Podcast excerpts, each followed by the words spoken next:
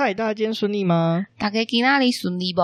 我是静红，我是乔丹，这里是庭院上的故事。说我们想说的事。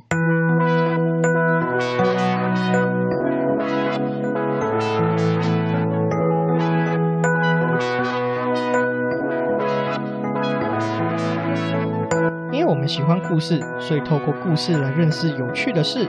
这里有历史，有书籍，有电影。有风土，还有那些你没注意到的事。因为知道的太少，所以就来读故事、讲故事，在这里扩散你我的小宇宙，还有那些故事所延伸出的观点。感谢 First Story，本节目透过 First Story Studio 上传，感谢他们提供技术软硬体支援，让我们安心制作节目。First Story 是一间提供 Podcast 各项服务的公司，并同时提供网页版及 App 版的服务。你可以在上面找到任何你想收听的节目。最重要的是提供 Podcast Hosting 业务，限时终身免费中，内容帮你搞定，没烦恼。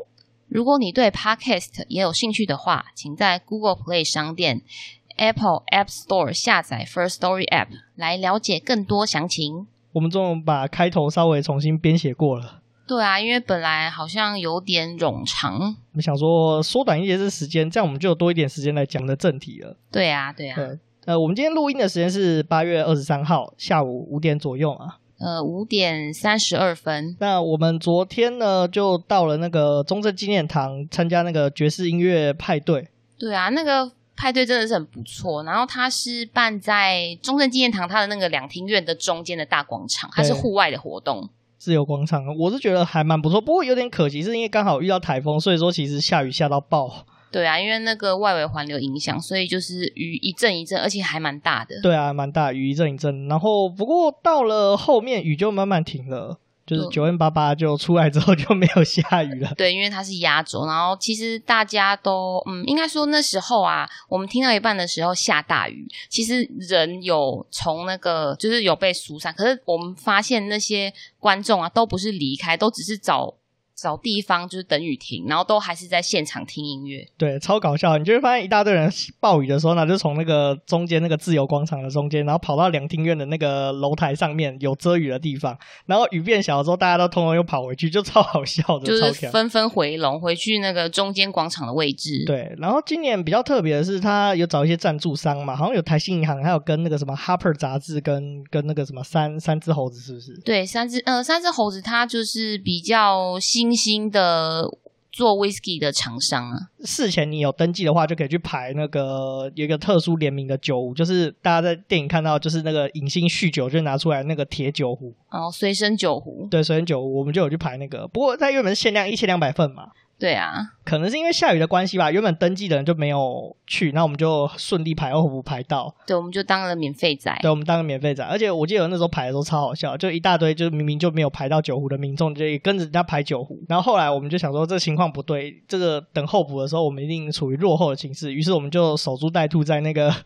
柜台旁边，对不对？因为我们刚好就遇到工作人员一声令下，哎，这边可以开始排候补，然后我们就在大概前二十个左右。对啊，我们就顺利骗到酒壶啊。那我昨天如果有看我们 IG 限时动态的话，就看到我们就是参加那活动的情况，然后还有酒壶，酒壶好像没排吧，我们把它补拍上去。我是觉得那酒壶还蛮精致的。对啊，还不错。对啊，这个活动好像每一年都有哎，所以明年如果再有的话，就是大家也可以就是。去两厅院，就是反正有吃又有拿又有音乐听，其实也蛮好的。嗯，对啊，就是推荐给也喜爱爵士音乐的朋友们，因为那个活动真的是办得很棒。好，那我们今天进入到今天的正题。我们今天的正题是来聊聊消食战争。为什么会扯到消食战争？其实是因为之前的集数我们有提到这个哈勃法治安嘛，那这个影响这个人类深远，而且有改变人类世界的一个重大发现。在发哈勃法发现之前，其实世界的那个主要肥料。原料的来源还有炸弹原料，就是智利跟阿塔伽马沙漠，就阿塔伽马沙漠出产的这个硝石有关系嘛？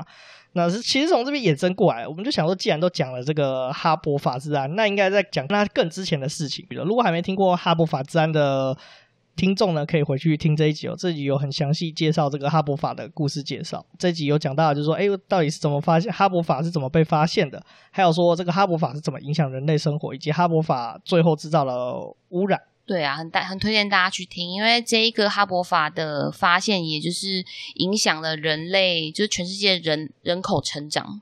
对啊，其实跟人类成长很有关系。那在哈勃法这个发明以前的话，其实人是没有办法合人工合成这个氨出来的。那氨其实就是肥料跟炸弹原料，刚刚前面有讲到嘛。那当时除了天然肥料以外，那很大一部分如果要做肥料的话，就是由这个硝石来做。那这个硝石的话，就是由智利的这个阿塔加马、阿塔伽马沙漠所出产的。当时这个硝石几乎都是智利出口。那你知道为什么智利会几乎独占这个硝石的市场吗？哦，因为他们有打仗过。对，没错，他们就打了一场战争，所以其实智利最一开始是没有什么硝石的。哦、他们是划分的土地的关系。对对，划分土地，其实它占比有有硝石矿产的这个比例其实是比较低的。那也是因为打了这场战争之后，他才。称霸了这几个南美洲主要的硝石产地，几乎所有的硝石就被智利人给拿走了。哦，规划旁起啊。对，但这场硝石战争呢，其实又被称作叫做太平洋战争。不过，还有另外一场战争叫太，也是叫太平洋战争。不过，这个大家比较熟知的太平洋战争是二战的日本人跟美国人打的这个太平洋战争，这是属于二次世界大战的一个部分。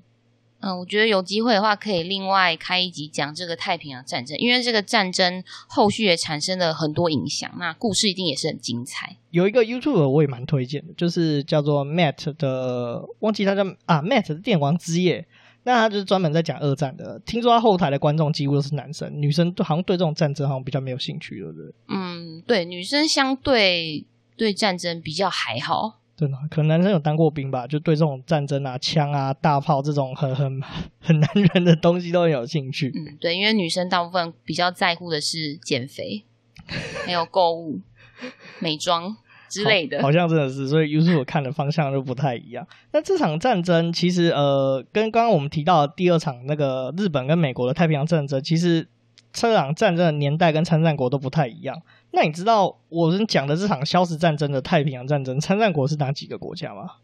嗯，因为它这个位置是在南美洲，那一定就是南美洲的国家，那就是秘鲁跟玻利维亚合作对抗智利的一场战战争。是的，没有错，这是一场就是玻利维亚还有秘鲁跟智利之间，就是为了争夺当时的高经济价值的这个资源——鸟粪跟硝石所产生的一场区域战争。那为什么这场战争很重要呢？这场战争其实对南美洲的格局其实有蛮大的影响啊。那其实这影响了这个智利啊，还有玻利维亚跟秘鲁的这个国界之间的战争。那也后续也深深影响上述这几个国家的那个经济发展，以及未来就是近现代的一些。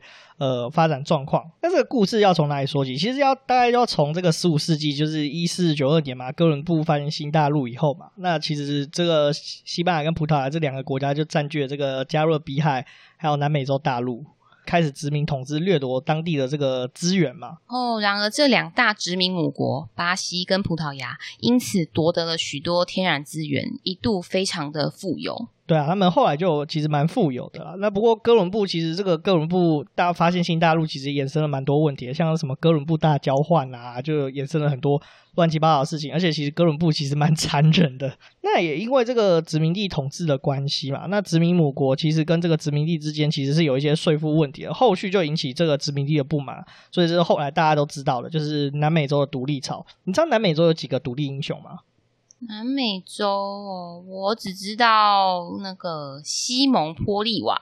对，西蒙波利瓦，他很有名。其实玻利维亚的这个国家的国名就是由他命名的。难怪我觉得听听起来有点像。对，就是纪念他，就是玻利瓦。那其实那时候南美洲有几个不同的地方有几个独立英雄啦，那就是西蒙波利瓦，那这个何塞圣马丁就是 Jose San Martin，然后还有这个苏克雷，苏克雷也是很有名，就是苏克雷这个人。玻利维亚有一个地名。就是它有一个城市就叫苏克雷，其实是玻利维亚的官方定定的首都要在苏克雷，可是实际上玻利维亚政府其实也没有在苏克雷，但它就是宪法写说首都要在苏克雷的地方，那这个地方就纪念这个当时的这个独立英雄就是苏克雷。哦，是不是有点像那个越南的胡志明市？它就是用胡志明的名字来命名的这种概念。对，差不多。那所以那个时候，我们现在熟知的这个南美洲国家，就是现在这个奠基的嘛。那一直到了这个一八三三年，就只剩下这个古巴还有波多黎各还在这个西班牙的统治之下。哦，也就是因为这样，所以上述这些国家通通都是讲西班牙文为主的嘛？对，没错，其实他们都是前西班牙帝国的殖民地，所以说其实他们都讲这个西班牙语。而、啊、我那时候去玩的时候，其实真的那边几乎就是通西班牙语。那其实这个独立以后呢，嗯、其实那时候这个独立浪潮虽然说成立了，那新的国家也成立了，不过其实他们对这个。国界的划分并不是这么这么的清楚啦，尤其是当时新几个独立的国家，像智利啊、玻利维亚啊、秘鲁啊，分别其实是属于原本殖民地不同的殖民地区所管辖的。像智利的话，当时是这个是在秘鲁总督区下面，在下辖的另外一个都督府，简单来说，它就是地方政府的一个单位啦。玻利维亚的话，则是属于另外一个总督辖区，叫做拉普拉塔总督辖区。那秘鲁的话，就是就是西班牙整个治理西属南美洲的一个中心，就是秘鲁总督府，它是属于这个辖区的。各自独立的时候，就是根据当时殖民地当时的划分的国界去做做划分。所以说，其实呢，这个疆界其实并不是画的那么清楚。你也知道，那个年代其实做地图的技术也不是那么好，而且大家因为大家都是西班牙殖民地下辖的殖各殖民地地区政府嘛，那所以说对这个疆界也没有那么的在意了。嗯，反正都是西班牙帝国的。对啊，都是西班牙帝国的。各个国家独立之后呢，就是各自对领土其实就有不一样的看法。那所以说也是因为这样子，所以就常常引起这种领土的纠纷。所以秘鲁跟玻利维亚跟智利在这个阿塔加马、阿塔伽马沙漠这个地方的边界，当时也没有明确的定下来，所以当时的边界就是非常的混乱、乱七八糟的。这个地方呢，这个阿塔伽马沙漠的话，它就是一片沙的鸟地方嘛。那我们等一下会再讲一下，详细讲介绍一下这个阿塔伽马沙漠。那简单来说，这个阿塔伽马沙漠它除了一片沙以外呢，它总共。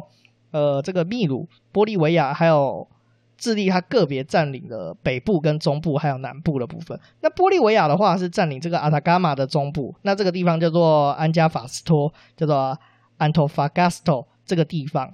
那秘鲁的话则是占领这个阿塔伽马的北部，就是现今其实这个地方也被智利拿走了，那就是一个这个塔拉帕嘎这个大区这个地方。那智利的话则是取得这个。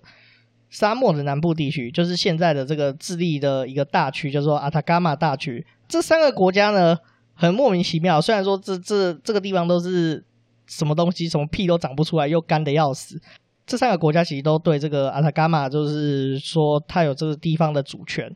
那我们来介绍一下这个阿塔伽马。你知道阿塔伽马是什么样的地方吗？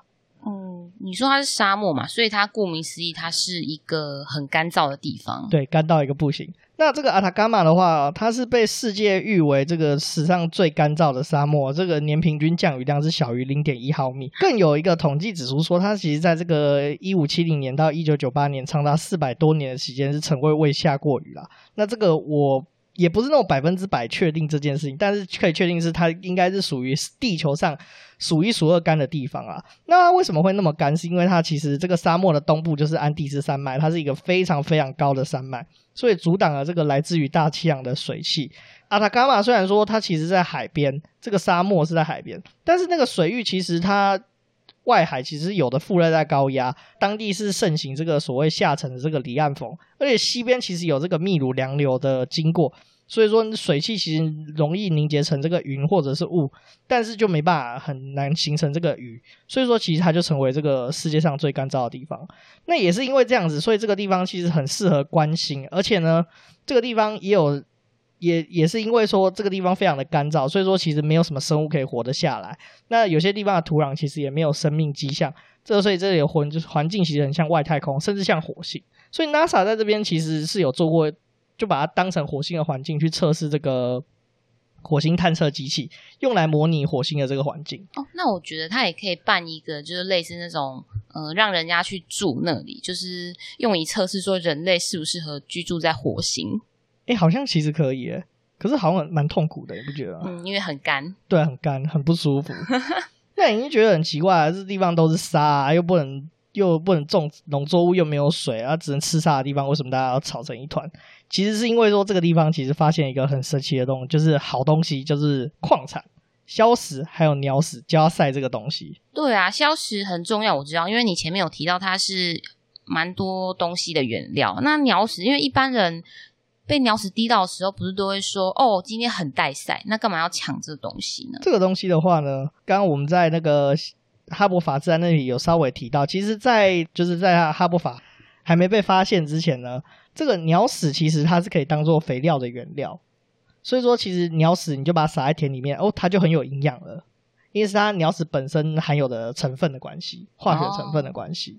哦这也是为什么这个原因呢？所以说大家都要抢这块地嘛。那我们在这个 EP 十五中，这个哈伯法自然里面有提到了嘛。那秘鲁外海其实它是有发现这个鸟粪资源，啊，后来在这个阿塔伽马的话有找到硝石，它是被这个视为重要的战略物资，然后开采并且送到这个旧世界的欧洲还有美国，所以是当时是这几个国家。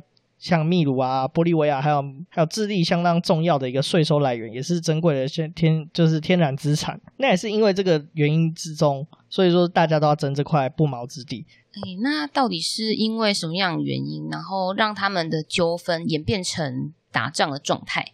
其实是由一些条约而起的啦。什么条约？这个故事就要从这个一八六六年的时候，这个智利跟玻利维亚其实有签订一个边境的条约。那那时候边境是规定说，他们两个国家是以南纬二十四度为两国的边界，这个就作为一个国界嘛。那南纬二十三度跟二十五度 C 之间的这个矿产还有输出产品的关税呢，其实由两国平分。结果隔没几年，在隔年呢，一八六七年。这边又发现新的这个硝石的矿脉，所以智利这边就觉得说，哇，这好像有钱赚了，所以说就大举冲进去这个玻利维亚还有秘鲁所属的地区，就开始搞矿产。那在同年的话，智利这边的话也跟这个英国的这个硝石公司，还有跟玻利维亚签订合约，说这个取得这个在这个玻利维亚这一边的这个安安托法加斯塔这个地方的这个开矿权，就是安托法加斯托这个。巴加斯塔这个地方的这个开采权，那在这个这个大家到这边都相安无事。隔了八年以后的一八七四年，这个玻利维亚跟智利就签订了两国新的这个合约。那这条合约其实规定，这个智利的这个政府，那必须要放弃这个南纬二十四度西以北地区的全部的权利。大家想想看，这个条约一定有点不太公平嘛？那智利当然不爽啊。那可是这时候玻利维亚就给了一些 favor。就是说，这个哎，他就跟智利讲说，哎，在二十五年内啦，这个你们智利这里面的这个公司呢，你们还是可以营运，但是呢，这个税则不会提高。你说的是采矿的公司吗？对对，采矿的这个公司税则才不会提高。结果这个合约新的这个协议才不过过了四年，就在这个一八七八年的时候，这个玻利维亚就反悔了，他就决定说，哎，这个智利跟英国在这个安塔法斯托这个地方的这个矿业公司的税金呢，就要提高啊。那那矿业公司就超不爽啦，所以就根据了这个四年前的这个条例嘛，所以就拒绝缴纳税金。这个玻利维亚这个政府呢，其实就用采用这个比较强烈的方式，就是没收智利这边的资产，那并且公开拍卖作为报复。那听起来是玻利维亚他们先犯规的耶。对啊，其实就是玻利维亚 先犯规，讲难听点就是这样子，所以智利就更不爽了。所以说他就是在这个一八七九年这个二月十四号，在英国的支持之下呢，就是出兵占领这个阿塔伽马这个地方最大的商这个港口，就是安托法斯加这个港口的地方。结果硝石战争还没有打，这个玻利维亚就接近灭团了。哦，没办法，因为智利它有日不落帝国帮忙啊。这虽然是这样说没错，不过其实这个跟这个玻利维亚的国力也有关系啊！你知道，在那个年代，大家都拿枪炮。听说玻利维亚的军队里面还是印第安人，然后而且没有军服，还穿印第安服去打仗。哦，然后头上有很多羽毛，然后冲出去嘛。对啊，对啊，差不多就是这样子的概念。哦、然后还拿穿凉鞋，对对，拿弓箭对枪炮，你觉得这样会赢吗？哦，那不行，那这样有点像以卵击石。对啊，你就想到这边，对不对？这其实出现的只有这个玻利维亚还有智利。那现在秘鲁到底在干嘛？你知道吗？秘鲁哦，嗯，应该不想要起争议吧？因为起争议很麻烦呐、对啊，其实秘鲁那时候一开始是原本想隔岸观火的，打算就是说，哎，等到两个国家吵到差不多的地方，然后再跳下去调停嘛。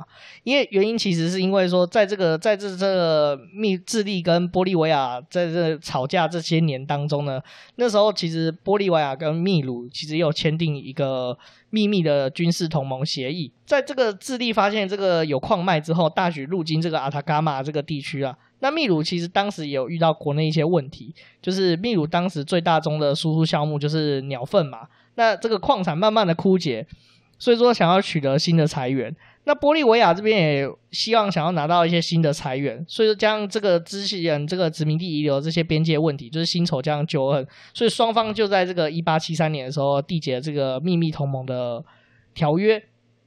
不过，其实那时候仗也打的差不多，因为你看嘛，前面这个智利不就占领了这个安安塔法斯科呃安托安，安，这个好难念哦，你不觉得吗？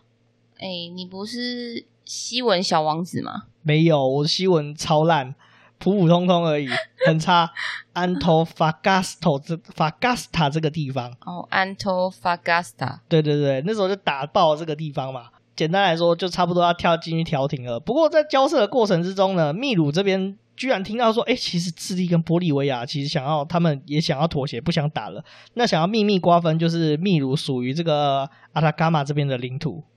哦，那这怎么行？那秘鲁一定很担心啊。那应该就直接不隔岸观火，直接跳到火里面战斗了吧？对，没错。所以说，秘鲁就后来就加加也跟着一起打了这场战争。哦，所以，所以说是因为这个。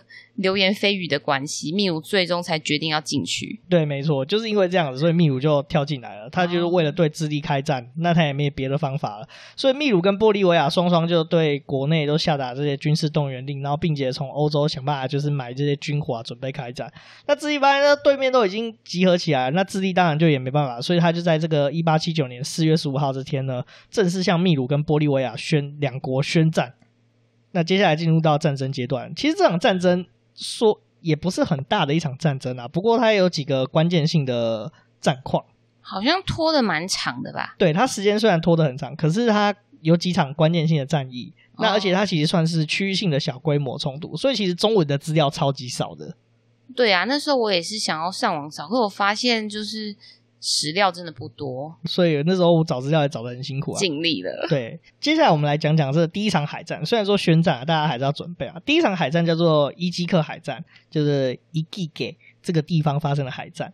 那这场战争爆发是在这个一八七九年五月二十一号。那史历史上是称作这个伊基给海战。其实我觉得这场战争这个非常的西班牙，就是很充满了这种南欧式浪漫的感觉。南美啦，南美式。就很强，其实其实就跟他的殖民母国一样，都做一些很脑洞的事情。嗯，那我们来聊聊这场这个一开始啊，首先智利海军就派出两艘铁甲舰，一艘叫做这个什么艾梅呃艾斯梅塔拉号这艘战舰，然后另外一个是尤巴东卡号，那想要封锁这个秘鲁的这个遗迹给这个地方，那其余的军舰呢，就是跳过这个地方，直去往上北上攻打另外一个港口。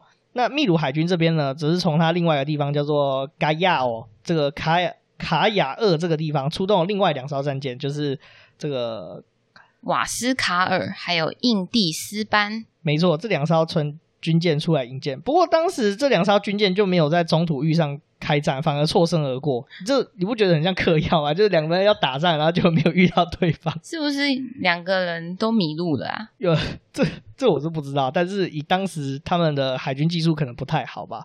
嗯、结果秘鲁这边呢，反而是其他南下的这个战舰呢，反而跟智利一开始派来封锁这个伊基给这个地方的战两艘战舰遇上了，然后就开战。那不过双方。两个互相轰了两个小时，就是拿大炮互轰两个小时，都还是分不出胜负。你不觉得超强吗？好像就是有点浪费时间。对啊，就很白痴啊。然后双方也因为这个害怕鱼雷的攻击，所以说不敢靠得太近。这太好笑了吧？怕船爆掉。对啊，就怕船爆掉，就怕自己打到，就是就是怕说水下鱼雷攻击。那双方其实战斗其实也是蛮蛮。惨烈的啊！那智利的这艘这个艾斯梅拉塔号，这个最后呢只战到两个人，就剩舰长这个布兰特还有部下一个人。那这个布兰特舰长呢一开始就拒绝投降，而选择就是自杀自裁。那失去舰长啊这个艾斯梅塔拉号就被这个秘鲁这边的军舰给击沉。后来这个连秘鲁当时的这个司令官这个古拉瓦都都感慨说，其实这个布兰特舰长的勇气其实也很。很有勇气啊，非常过人的勇气。对，因为他宁愿自杀，也不想要被敌方抓起来。对啊，这个好像有点日本军国主义的概念，有点像武士哎，对啊，武士精神。没错。那后来另外一艘这个秘鲁军舰跟这个另外一艘还没沉的这个智利军舰就进行战斗。最后呢，这个在追击的过程之中，这个智利的战舰就撞上了这个暗礁搁浅。那第一战其实秘鲁其实是稍稍占了上风，哦，算是小赢了。对，算是小赢了。那接下来时间又到了这个十月，第二场比较关键性的战争叫做安加莫斯。安加莫斯这个地方的海角之战，安加莫斯海角之战，因为在这个智利这个一记给这个地方这个海战之后呢，智利输了嘛，所以说智利就撤换原本这个舰队指挥官，因为第一场输了，那为了后面要赢回来，其实他也做了很多的准备，就为了击败这个秘鲁的海军做了蛮多的准备。这个时间到了这个一八七九年的十月八号，天还没有亮，秘鲁舰队这个两艘军舰。还有这个智利海军也有三艘军舰，就在这个地方碰头，就是安加莫斯这个地方碰头。不过秘鲁军舰的船比较小，它吨位都不到一千。那智利海军都是哎大船，就是吨位都比较大，大概都是三千五百吨以上的这种大船。所以秘鲁海军其实就是要面对一场就是非常严酷的苦战。所以说这场战争的装备，智利是氪金玩家，秘鲁就是没有花钱的无氪玩家嘛。可以这么说，简单来说就是秘鲁氪金氪到爆。说错啦，是智利啦，智利氪到爆吧？对，没错，智利氪到爆。那接下来这个秘鲁的海军就率先开炮了，那把就是智利的一艘军舰开了一个大洞。这艘被开了大洞的智利军舰呢，也不遑多让，马上换颜色。那也把对这个秘鲁海军开刚开炮的这艘军舰的这个炮塔回旋装置给打爆了，然后双方就互相进入了混战的状态。那战斗中呢，秘鲁有一艘军舰想要发起冲击攻击，这个冲击攻击其实就是说，哎。就是直接有点像是神风特工队似的自杀攻击哦，你说就直接撞上去哦？对，就把这个军舰撞上去，想冲上秘鲁的军舰。结果呢，我真的觉得这场战争到处都是一些枪事诶。结果因为这个秘鲁的军舰船速船的速度不够快，反而自己舰桥中弹被毁掉。当时这个秘鲁的这个刚我们刚刚有讲到说，哎，很欣赏这个智利这个船长这个、哦、自杀的那个舰长嘛，没错，自杀那个舰长的风骨。的那个司令，这个古拉瓦司令就马上就阵亡了。那接替的这个军官也相继就是伤亡。当时参加另外一艘的那个战斗的战舰呢，反而看苗头不对，赶快绕跑。所以这场战争，这个这个安加莫斯这场海战呢，就以这个智利获胜作为终结。哦，然后那个。那一艘瓦斯卡尔号虽然说它是被击毁，但是它却没有沉下来，反而是被智利海军给捕获了。那时到今日，这艘战舰还摆在智利，让人家欣赏。对啊，这艘战舰就放在这边，让这个智利人欣赏。对，那你知道它是放在博物馆吗？没有，它就放在那个智利有一个海边的城市，呃，那个那个很那个那个城市好难念哦。反正总而言之，那个。这个城市是智利的议会的所在的城市，它是一个海边城市。哦，就是一个重点城市，然后就直接放在那里，让游客或者是当地人就欣赏。对对对，就是作为一个就是智利人很穷，就是打爆秘鲁人的一个证据。哦、那是要放那首 Snoopy Dogg 的 The Next Episode，、呃、就那个噔噔噔噔噔噔噔噔。好，接下来再就时间就往后走了嘛。其实因为这场战争来说呢，其实在这个安加莫斯这个地方这个海战的秘鲁在这个地方的损失，损失了刚刚我们说的这个这个瓦斯卡尔号这个地方。那其实当时秘鲁的海军其实规模很小，那其实损失了这艘船，还有损失了上述的一些战这场战争中损失的战舰，其实等于就是说，其实秘鲁的海军就等于说是灭团了，秘鲁基本上就没有什么海军了。那接下来这个战争就进入到了这个陆地阶段。那在这个一八七九年十一月十一号的地方，在这个掌握海权的这个智利海军的掩护之下呢，智利的这个艾斯卡拉将军就率领了这个一万名的士兵，在这个阿塔伽马北部的一个地方叫做皮萨皮萨挂这个地方登陆，那展开了战斗。那在同时，在一路攻击的时候，在十一月二十七号展开追击。向这塔拉帕卡这个地方的这个秘鲁军队发动了一个攻击。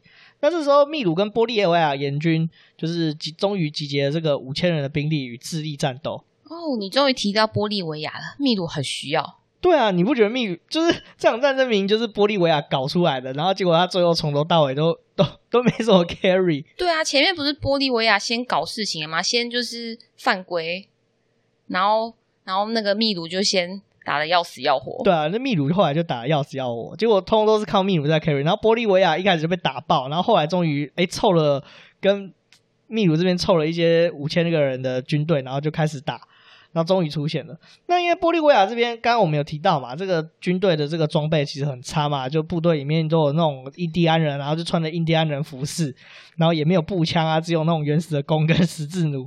你觉得怎么可能？秘鲁这边怎么可能 carry 得了这批菜鸡？然后我这边看你写稿，你写说脚蹬凉鞋，为什么我觉得看起来很好笑？对啊，你就想想看，就是一群，就有点像那时候当时的欧洲人就。到南美洲的时候，跟原住民打仗的过程，简单来说，玻利维亚就派原住民出来，哦、然后就拿弓就对火箭，嗯、对啊，就是非常不公平的战争。那当然是想当然的嘛，就是智利当然是在这个地方，就是在这个塔拉帕卡这个地方轻松的过关，然后并且占领这个地方，那进而控制这个玻利维亚这个安托法加斯塔这个地方呢。那这个这场战役呢，也使得时任的这个玻利维亚的总统就是伊拉奥这个地这个的下台。那这场战役之后呢，接下来为了保住这个秘鲁边境的这个阿瑞卡跟这个它北部的地方，就是说塔坎纳这个地方呢，这个玻利维亚跟秘鲁就紧急局紧急组织的这个军队要抵抗嘛。那刚刚有提到说，这个秘鲁的海军其实可以说是灭团。虽然说灭团是归灭团，不过也有战舰是落跑的嘛。刚刚有提到有一艘战舰落跑哦，有一艘临阵脱逃，因为他看那个苗头不对。对，没有错。所以说这场战舰呢，这个战舰呢，这个残存的这场战舰呢，后来在这个战争的第二年，在一八八零年的三月十七号呢，他又回到了这个海上，而且这超屌了，他就突破智利的海上封锁。你看智利的海军虽然很强嘛，那居然还会突破封锁，你不觉得超荒谬的吗？那个年代都已经。一大堆战舰，然后居然说还有船可以溜过他们沿线，你不觉得这这场战争就是都在搞笑？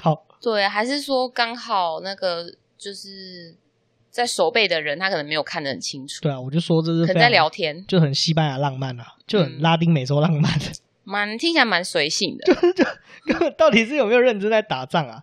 好，那这艘船呢，其实就冲入了这个阿里卡港，他就这艘秘鲁的残存的海军。这个欧欧尼旺号呢，他就带着物资冲入了这个阿里卡港，那完全就是完成了对这个秘鲁阿里卡港的这个守军做补给。那这你说进去没有怎样，就没有被发现进去到港口做补给，你就已经觉得很屌了。最屌的是，他又离开的时候又没有人发现他离开，哦、就毫发无伤的离开。你意思是说，他冲进去，奇迹似的冲进去，然后给了物资之后，又奇迹似的冲出来？对，没有错。然后就冲出来，然后也没事。你不觉得这场战争到底是在干嘛？这这听起来有点荒谬，不过也也蛮幸运的啦。对啊，这是令人感到吐血。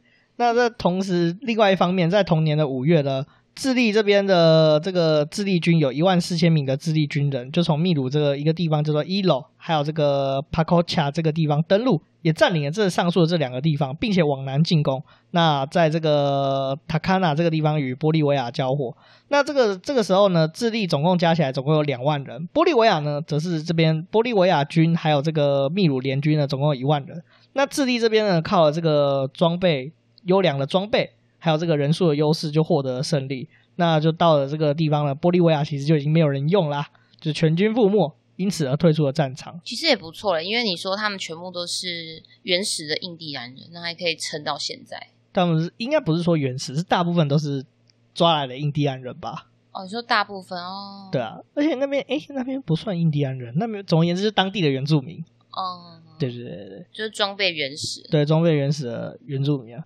所以，因此呢，这个智利军就是把玻利维亚终于全军覆没了嘛。那因此乘胜追击，那就对这个阿里卡港就是准备要发动攻击。在这个阿里卡港的这个秘鲁守军呢，因为在接三月的时候就接受了这个海军的补给嘛，人数也有增加，那物资也够。不过呢，这个智利的攻击也不是省油的灯。在这个一八八零年六月六号，智路是从海海边这边，因为他海军其实还是比较强势嘛，所以他从可以从海上发动攻击。那陆地的话也发动攻击，到了第二天早上呢，智利的陆军就已经攻进了这个城内。那秘鲁的守军的指挥官呢，也在这场战役中就是丧生战死。那到这个时候呢，智利跟呃不不是智利，秘鲁跟玻利维亚这两个国家呢，其实已经丢掉了超级多的地方，就是安托法加斯托，这个是属于阿塔伽马中部的地方，这个塔拉帕卡塔拉帕卡这个地方呢，则是比较北部，然后还有阿里卡。跟探卡这个地方，这几个地方呢都被丢掉了。简单来说，智利基本上就已经把整个阿塔伽马沙漠已经占领了七七八八的。而且这上述提到的这几个地方，正是硝石跟鸟粪的主要产区之一。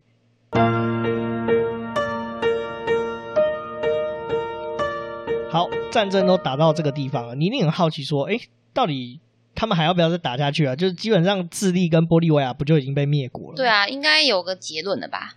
这事实上呢，确实是这边。终于打到这个程度了，终于有人要出来调停了。那这个战争终于一度出现转机了。在这个美国，其实在住在这三国的大使呢，就出面调停，就是美国老大哥。你看，美国从那个年代就开始当流氓。对啊，他他好像。全世界所有的地方都有它介入的影子，像是中东地区也是啊。对啊，这是比较近代，不过这是比较远代的事情。其实美国就想说，哎，南美洲的小老弟还是不要打了，因此他们就安排在这个阿里卡这个地方的美国军舰，一艘叫做这个拉克瓦纳号的地方呢，安排了这个五天的和平的协定，就是出面调停大家的这个解决方案。不过这个调停却失败了，那也太不给老大哥面子了吧？其实他们会失败是有原因的啦。哦，好，智利要求那时候就有要求说，秘鲁要割让，就是他们的土地，就是要割让这个塔拉巴卡这个地方，然后还有要求就是玻利维亚要割让属于就是属于玻利维亚当时阿塔伽马沙漠的领土。而且在这之前，这个秘鲁跟玻利维亚之间的这个秘密合约呢，就是必须要废止。哦，因为他不让他们搞小团体了。对，那而且同时呢。也要要求说，这个秘鲁这边就是秘鲁这边呢，就是大家对这个阿里卡港口这个地方的军队武装全部都要解除，限制这个阿里卡这个港口只能在商业上的用途。其实秘鲁跟玻利维亚是答应上述的条件，但是只坚持一件事情，就是智利在战争中所占领这个阿塔伽马的这个土地上的军队必须要撤出。不过智利怎么可能想要答应这个？代价呢？因为其实他们也花了很多的钱嘛，也花了很多的代价才占领这些土地，所以拒绝这项要求，所以说双方才谈判脱裂。不过我自己也觉得可以理解这个原因嘛，因为智利如果说万一他从军队从这个地方撤出，那会不会玻利维亚跟秘鲁又偷偷跑派军队又把这个地方占领？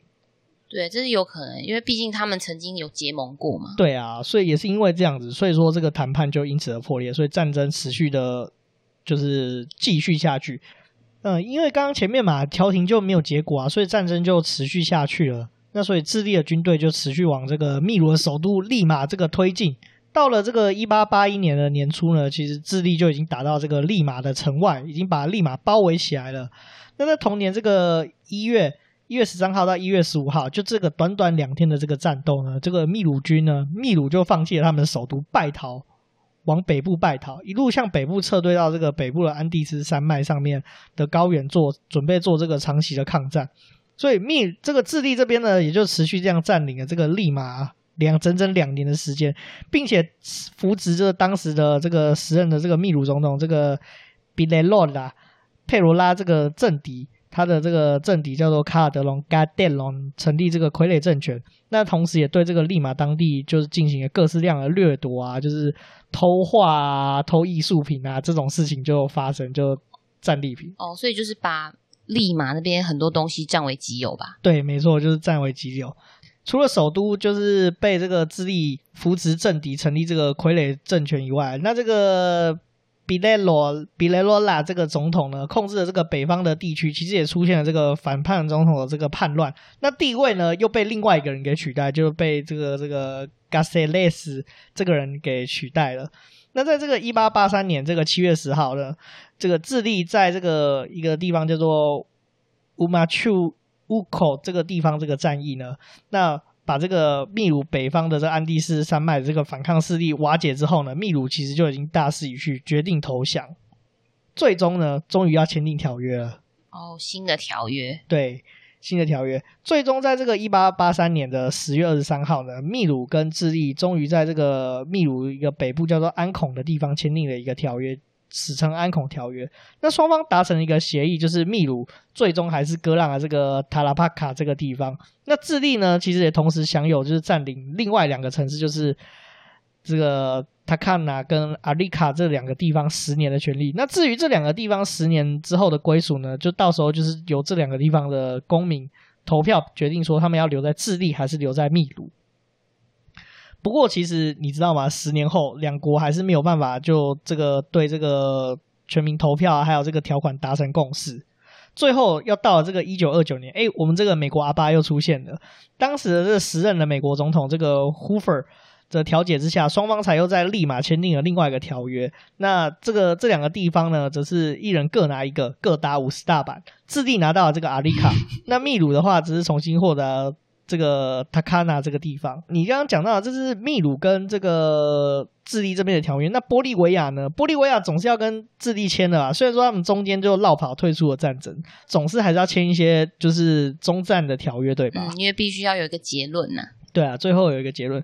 那这个结论呢，其实密智利跟玻利维亚这边拖的比较晚了，反而是到了这个一八四八四年四月四号的时候，那这个玻利维亚也跟智利在这个智利这个这个地方叫做瓦拉帕拉瓦巴拉，你就念中文吧。伊索瓦拉巴伊索瓦拉巴伊索这个地方，这个瓦尔帕莱索这个地方签订了这个停战协定，称为这个瓦尔。帕索帕莱索条约哦，刚刚这个其实这个地方我就说超难念，其实这个地方就是我刚刚讲到这个智利的议会的所在地，就是这个地方。哦，你是说那个呃，智利他把那个虏获的那一艘战舰展示给世人看的那个地方吗？对，没错，就是在这个地方。有没有觉得超难念？哦，那这个地方应该他们的算是他们的光荣城市吧？对啊，而且这个地方听说蛮漂亮的。真的哦，对啊，好想去哦！可是现在疫情，这样也不能出去。对啊，我也好想去哦。哎，那那如果从台湾到这地方的话，应该要转机两次吧？要转两次啊，至少。超遥远的。对啊，那所以说，这个其实就是在这个时候呢，他也接受了这个玻利维亚这个原本是属于玻利维亚的阿塔伽马海岸被智利军事占领的事实。然后，而且这个时候又拖了大概将近二十年的时间。终于在这个一九零四年的十月二十号，智利在这个首都这个圣地亚哥这个地方，跟玻利维亚签订了这个一个和平与友谊的条约。那这个时候呢，玻利维亚才正式终于把这个安塔法斯加斯托这个地方割让给智利。那智利呢，则是同意修建就是连接玻利维亚首都这个拉帕斯到这个阿里卡的这个港口的一条铁路，那确保玻利维亚在这个。这个商业通行，这个智利港口还有领土的这个运输的自由，致使这个玻利维亚在法律上正式输，就是失去了这个入海口，成了内陆国。简单来说，就是那时候玻利维亚把这个安塔法加斯托这个地方割给这个秘鲁了嘛？啊，不，不是秘鲁，智利，智利啊。那因为这样子，所以其实玻利维亚就没有失去领土出海口，所以说智利还是要做一些保证，就是说，哎，就是你从内陆国，你虽然没有出海口。那你要运输东西出海的话，其实我们智利这边是会保证，就是给他一些呀，算是给他一些相对的补偿吧。对，一些好处、好处跟补偿。不过我觉得还是说还是很亏耶。对，然后，啊、所以意思是说，那个玻利维亚它割让给智利的港口还，呃割让给智利的土地就包含这个港口了。对啊。哦，好惨哦，很惨，对不对？对，惨爆了。所以说，这个玻利维亚一天到晚在吵说他没有自然狗。不过，等一下再来讲这个事情。那这个其实这场战争就到此这边就结束，后续其实就也有影响了。那我们大家都知道，智利叫做丝带国嘛，因为它国土很狭长。那基本上呢，这这场战争也让这个智利的土地将近增加了，就是将近三分之一。其实讲难听一点，就是靠着这个这场战争呢，北部的三分之一就是这场战争得来的。对啊，因为这样子，所以说智利它的土地变得更长，它最南到最北的距离相差了四千三百多公里。对啊，超级长的一个长到不行的国家。不过智利这个国家是蛮美的啦，它也就靠了这个抢来的这个三分之一的土地呢，因为里面都是硝石跟鸟粪嘛，发了大财，那也奠定这个经济的稳定。那所以说，智利其实后来就成为这个。南美洲一个蛮强大的强国啦，那这个这场战争也奠定了就是智利成为南美所谓的 A B C 强国的基础。哦，那我补充一下，南美 A B C 强国，那它的 A 分别就是阿根廷，B 就是巴西，智利就是 C，指的就是南美洲三个国力、文化还有经济跟跟军军事水准实力最强的国家。对，没有错，这个。像现在的话，这个智利的这个人均 GDP 其实是南美洲第二高的国家。嗯，那智利是大赢家。对，智利其实就是大赢家。那阿根廷的话，刚刚有讲到 A、B、C 三个国家。那阿根廷这个国家其实也蛮有趣的啊。那有一句呃，算是蛮有名的民间的民间的俗语吧，就是说阿根廷的祖先是来自船上，这其实也是蛮有趣的一个故事，以后也跟大家分享分享。哦，我对阿根廷的印象就是阿根廷鱿鱼，还有梅西。对啊，但他除了这个以外的话，那他当地的烤肉也很好吃。哎，我们上次有去吃过，就是那个生。M N F 那个生发厨房，对对对，那是阿根廷料理，对，那也是阿根廷料理。哦，那个也推荐给大家。对，这个也是一个不错的料理。那我再回来讲到这个秘鲁，这个刚刚有讲到说智利其实大赢家嘛，那秘鲁呢？秘鲁就失去了他们所谓他们国土的南部，也就是所谓的这个阿塔伽马北部沙漠的这个地方。那政治跟经济皆大乱嘛，那政变就频传。那时至今日呢，国家的发展也不是非常的好，而且老实说，他们新冠肺炎也是。COVID nineteen 也是过得蛮凄惨的，嗯，就好像就是越来越严重。对啊，对啊，所以、嗯、那我觉得蛮可惜，因为他们其实是可以好好利用观光这一点，毕竟他们曾经是有印加文明。对啊，其实很可惜，就是秘鲁就这样子，就这样一蹶不振，就到今日也不是发展的非常非常好。不过你说秘鲁很惨了，玻利维亚则是更惨了，像刚刚提到啊，永久失去了这个出海口嘛。那经济也遭受非常非常的剧烈上的打击，而且成为这个南美洲可以说是最穷的国家。嗯，对，因为我我也是觉得说，玻利维亚的这一个下场，这个情况最惨，因为没有了出海口，就等于被排除在国际贸易这个领域之中。那因为进出口贸易，它这个行为对一个国家的整体发展来说是十分重要的，它也会牵动整个整体的经济发展。对啊，而且老实说，其实玻利维亚很可惜的，其实玻利维亚是。后续在近现代又发现很多的矿产什么的，所以说他被人家称作所谓的坐在银山上面的穷人。就是后来因为失去出海口，其实导致有很多的东西是他要卖也也没得运出去啊。对，要运出去也是相对比较麻烦，所以其实他就又成为这南美洲的很穷的国家。不过这也是另外一个故事啊，玻利维亚其实也蛮多故事可以聊的。不过这今天不是我们的重点。那后续的话，其实玻利维亚虽然说割了这块土地嘛，那也是持续的十三不五时就跟智利吵这个问题啊。那这也是为什么玻利维亚他们明明现在来说，他没有靠海，可是他就会有海军，因为他们曾经有海岸线。对，没错，因为他们曾经有海岸线。那这个海军呢，很搞笑哦，他现在呢，呃，虽然说他是变内陆国，不过他那个海军也是维持一个小小的规模。那今天的话，就是守护一个玻利维亚一个很重要的海岸，呃不是海岸，是湖岸。就是他跟秘鲁共同享有的一人分一半的湖，叫做提提卡卡这个湖，就是迪迪克克湖，它是全世界最高的这个淡水湖，而且他就负责就是巡岸，就是看有没有偷渡客要跑过这个湖之类的。哦，所以现在玻利维亚的这一支海军就是在只有专职守护这个湖嘛？对，基本上是这样子。而且在这个每年这个三三月二十三号之前，其实这天就是玻利维亚跟宣布跟智利要开战的日子。那这边就是。被玻利维亚定为当时的这个海军节，那以去纪念这个失去海岸线的这个历史。那这个纪念听起来有点悲伤。对啊，就是你不觉得很搞笑吗？我在想啊，他们一直还是坚持维持他们的海军要小有小有规模，会不会是他们的愿景是说，觉得有一天可能可以拿回原本的这个出海口？对啊，我觉得是这样子。其实这个东西对玻利维亚人来说是一个很大的伤痛，因为那个时候我去玻利维亚玩。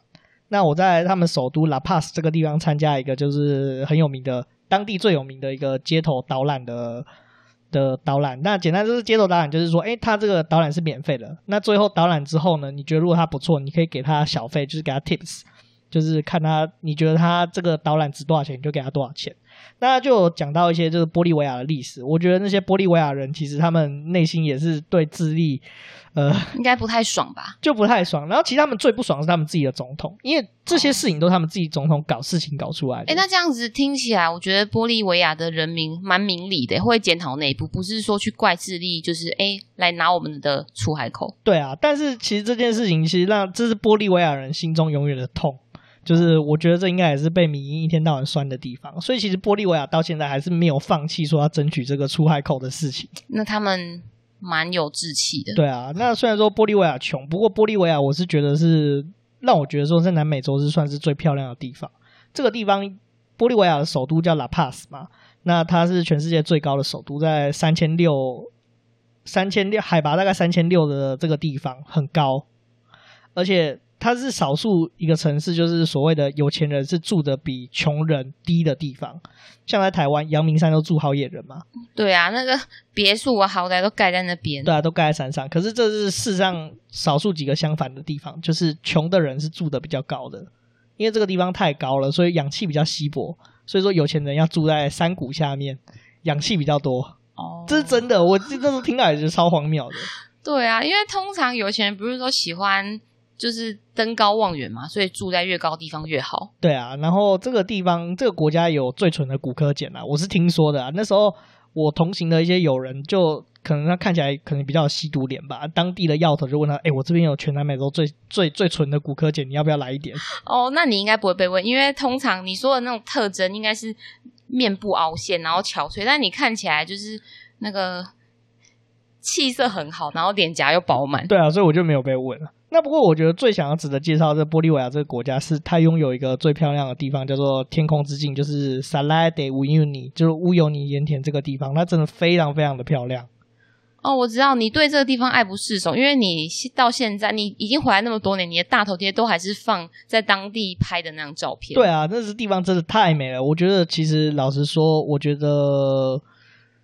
秘鲁的那个 Machu Picchu 还没有这个玻天空之境让我这么惊艳哦，所以你比较喜欢天空之境这个地方？对啊，好，那其实这大概就是这个消失战争的整个介绍啦。那这个也结合了我一些南美洲的一些经验。其实我会讲消失战争，也有一部分就是因为其实我对南美洲的地方是蛮有感情的，情有独钟。因为你曾你是说你是在。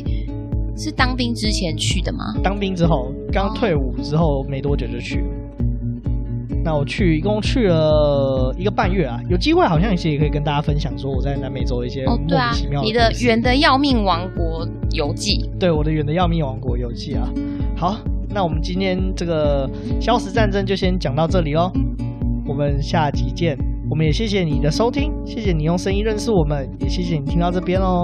请给新科 Podcaster 一个鼓励，追踪我们的 Instagram 账号是 Story on the Yard，或在 IG 搜寻庭院上的故事。对，我们其实有点觉得很奇怪，我们在想李登辉的那一集为什么收听量不太好？我们一直想不太到原因，是因为我们讲的太无聊吗？还是太久？对啊，因为我们我们很。其实很满意我们自己讲的那一集啊。对啊，我们那集功课其实做的很多，而且我们也觉得说是史上我们讲的最顺的这一集。没错。对啊，那也谢谢我们好朋友这个 First Story 的技术资源，你可以用这个节目下方 Show Note 连接，就是直接留言给我们。